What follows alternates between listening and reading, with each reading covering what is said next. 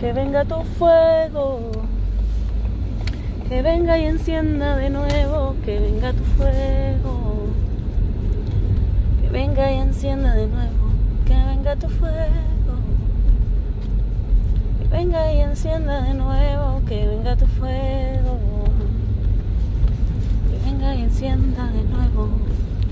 Escuchamos siempre en la palabra de Dios la leemos, pero siempre escuchamos que nos dicen eh, lo que Pablo le dijo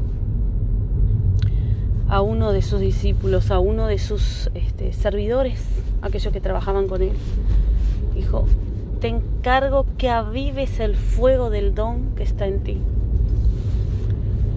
Avivar el fuego del don que está en nosotros.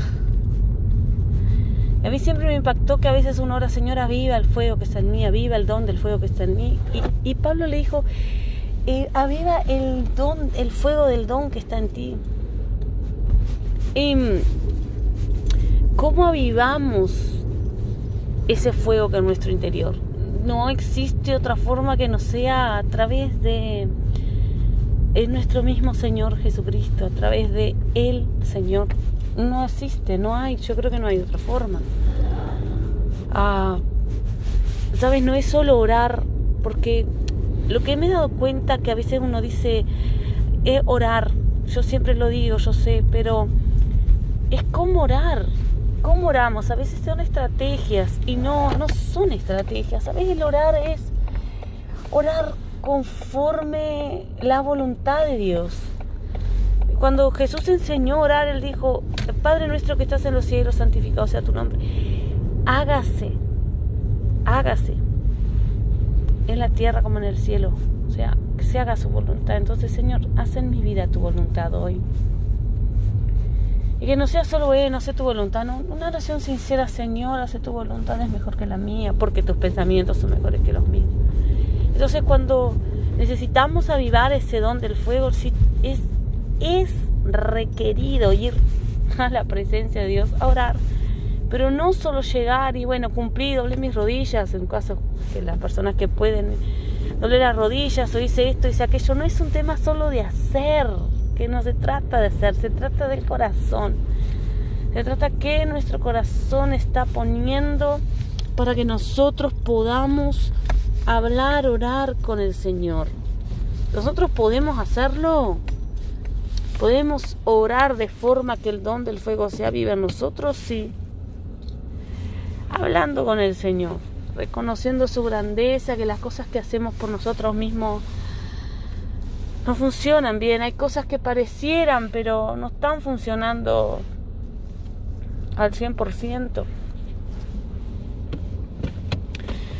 Y, y nos frustramos y nos perdemos y nos enfriamos. En realidad nos alejamos. Nos alejamos del fuego, del, de, la llama eterna. Dicen los indios que ellos tienen, en el Amazonas no supe que ellos tienen una llama prendida eterna, el fuego. Nunca la apagan. El fuego no solo es para calentarse y etcétera, sino que tiene un significado para ellos muy importante. Bueno, eso me impactó un poco porque es como me hizo entender un poquito más lo que significa estar, en, estar encendidos por el fuego del Espíritu Santo. Es un fuego que no se apaga, es eterno. Es eterno, pero nosotros no podemos, solo por rituales, tener ese fuego, ser encendidos por ese fuego. Si no entendemos y reconocemos que Dios es poderoso, que Él nos ama. Y nosotros podemos rendirnos a sus pies. Ese, esa llama no se va a encender porque Él no es un Dios de rituales, Él es un Dios de entrega. Entonces la forma de, de, obtener, de, de que se te encienda, que se nos encienda el don del fuego, el fuego del don que está en nosotros, es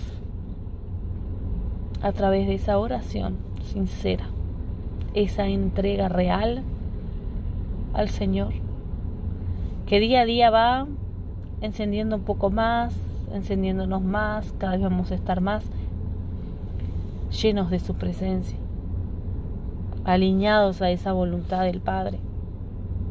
Y el, y el don estará en su, en su éxito, en su mayor potencial y no tendremos talentos enterrados, porque después eso se nos será cobrado.